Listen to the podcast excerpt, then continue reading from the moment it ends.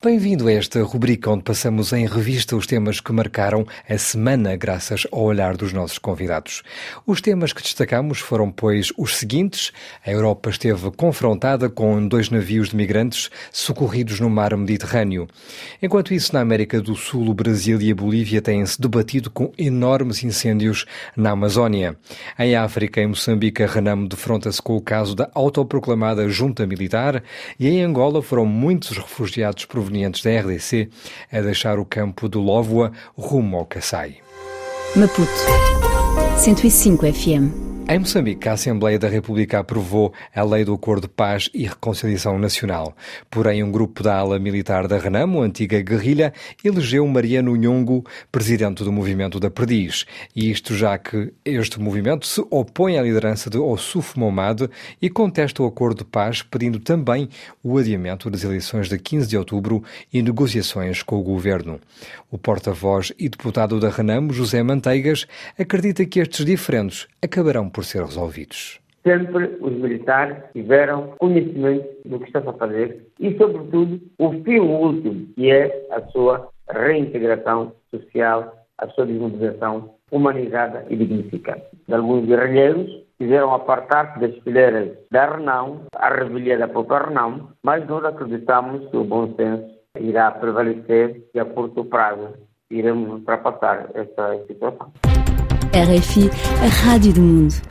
Em Angola, na Lunda Norte, milhares de refugiados da RDC deixaram o campo do Lovo rumo à sua província natal do Kassai, no antigo Congo belga, numa iniciativa espontânea, sem obedecer à planificação das autoridades. Tomé Azevedo, do Serviço Jesuíta de Refugiados, está no campo do Lovo e testemunhou este êxodo. Na madrugada de domingo, um número considerável de refugiados entendeu fazer a marcha de regresso voluntário espontâneo. Caminharam até uma determinada localidade, não mais de 5 quilômetros, e ficaram aí acampados até mais ou menos na segunda-feira, quando o governo e o Acnur arranjaram uma forma de tentar dar alguma assistência básica para nos dias seguintes, nos dias de hoje, estar a se consumar algum apoio do regresso voluntário espontâneo desses refugiados para a sua área de origem, que é o ARDC.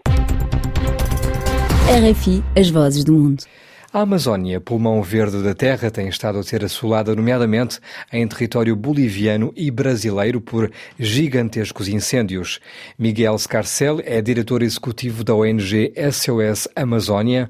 Ele denuncia uma redução das medidas no terreno de prevenção e de controle dos incêndios que podem explicar a gravidade do sucedido há uma presença menor do, do, poder público em campo, de fato, para evitar os focos que podem acontecer. Então, isso favorece a que muitas áreas possam estar, sim, um controle imediato, né? Mas, de fato, é uma situação crítica, porque pode vir isso a se expandir de uma maneira incontrolável, né? Caso surja uma frente fria que venha do sul, isso, as ventanias podem espalhar o fogo mais do que já estão, né? E isso, o, o efeito vai ser mais grave ainda, né?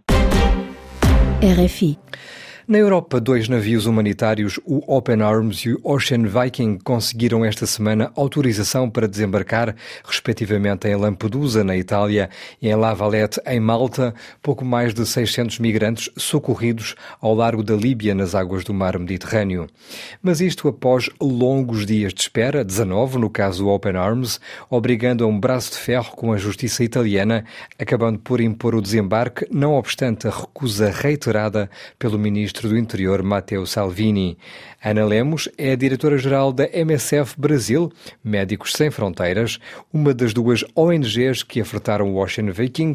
Ela testemunhava do desespero que rodeia o destino destes náufragos. O mar Mediterrâneo tem sido mortal para muitas pessoas, para muitas pessoas, homens, mulheres, crianças, pessoas idosas, mulheres grávidas e realmente como ser humano e como cidadã europeia é uma grande vergonha. O resgate marítimo é obrigatório pela lei internacional marítima. O direito a procurar refúgio também é um direito internacional e enquanto não se cumprem direitos básicos, criminaliza-se o ato de salvar as pessoas que estão a afogar no mar. Para nós é bastante doloroso conviver com esta situação e é bastante doloroso que realmente seja criminalizada esta ajuda humanitária, que é a ajuda mais básica de um ser humano a outro ser humano.